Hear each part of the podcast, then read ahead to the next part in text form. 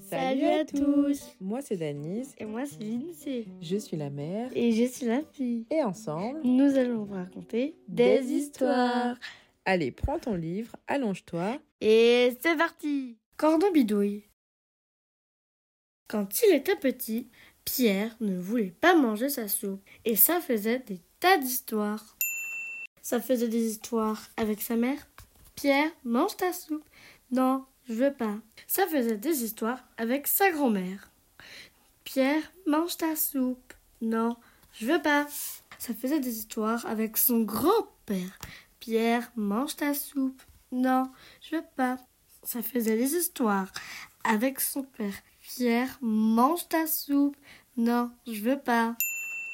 Mais avec son père, ça faisait des histoires encore plus pires qu'avec le reste de la famille.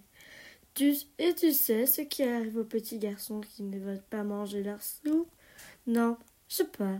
Eh bien, à minuit, la sorcière Cornebidouille vient la voir dans leur chambre et elle leur fait tellement peur que le lendemain, non seulement ils meurent de leur soupe, mais ils avalent la soupière avec. Je m'en fiche, je crois pas aux sorcières. Alors là, en général, Pierre se retrouvait au lit l'estomac vide.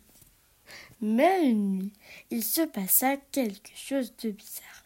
Oui, de vraiment bizarre. Dans la chambre de Pierre, la porte de l'armoire s'entr'ouvrit avec un grincement terrible. Pierre alluma sa lampe de chevet. Elle était laide. Elle ne sentait pas bon. Elle avait du poil au menton. Cornebidouille était sans nom. Alors comme ça, petit morveux, tu ne veux pas manger ta soupe Non, je veux pas. Et tu sais ce que je leur fais, moi, aux loustiques de ton genre Mouais, papa me l'a dit tout à l'heure, mais je m'en fiche. J'ai même pas peur. Et puis, vous sentez pas bon Comment Vous avez un gros bidon. Comment Et le nez en tire-bouchon. Comment Cornebidouille était furieuse. Elle a tiré la couverture et l'a mangée. Et elle s'est mise à grandir. Sa tête touchait le plafond de la chambre. Et maintenant, moustique à lunettes, est-ce que je te fais peur Non Mais vous sentez le gruyère. Comment Le vieux camembert. Comment Les chaussettes de mon père. Comment Cornebidouille est devenue verte de colère. Elle a continué de grandir. Elle a crevé le plafond de la chambre. Elle est arrivée jusqu'au toit et elle a commencé à manger la tuile. Alors, crotte de fourmi, est-ce que je te fais peur Non, mais vous, vous avez un gros derrière.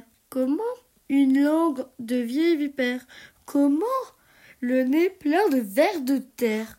Comment Alors là, Cornebidouille est devenue complètement cramoise. Elle a continué de grandir. De grandir. Elle est arrivée jusqu'au nuage et slop Elle les a mangés comme de la barbe à papa. Puis elle, elle s'est penchée vers Pierre et elle a essayé de lui prendre son doudou. Mais Pierre lui a dit Stop, sorcière, pas mon doudou.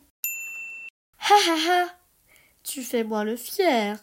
Eh bien, si tu ne manges pas ta soupe, je mange ton doudou. Mais, sorcière, j'ai caché ma cuillère. Et où était cette cuillère Au fond de ma chaussette. Mais je n'arrive pas à l'attraper.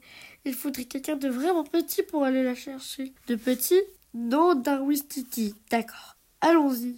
Et Cornebidou a commencé à rétrécir. Mais je ne vois rien. Elle doit être tout au fond. Foi de Cornebidouille. Elle ne m'échappera pas. Voyons, voyons. C'est qu'il fait tout noir là-dedans. Non, d'un caramel mou. Mais où est cette cuillère Encore un peu plus loin, madame la sorcière. Un peu plus loin Je n'y vois rien. Et puis ça pue là-dedans. Et c'est quoi ce tremblement de terre Juste un petit courant d'air. Bonne nuit, cornebidouille. Pierre se remit au lit et le lendemain matin. Pierre, mange ta soupe. Non, je veux pas. Et voilà, j'espère que cette histoire t'a plu. N'hésite pas à liker et à t'abonner pour plus d'histoires. À bientôt!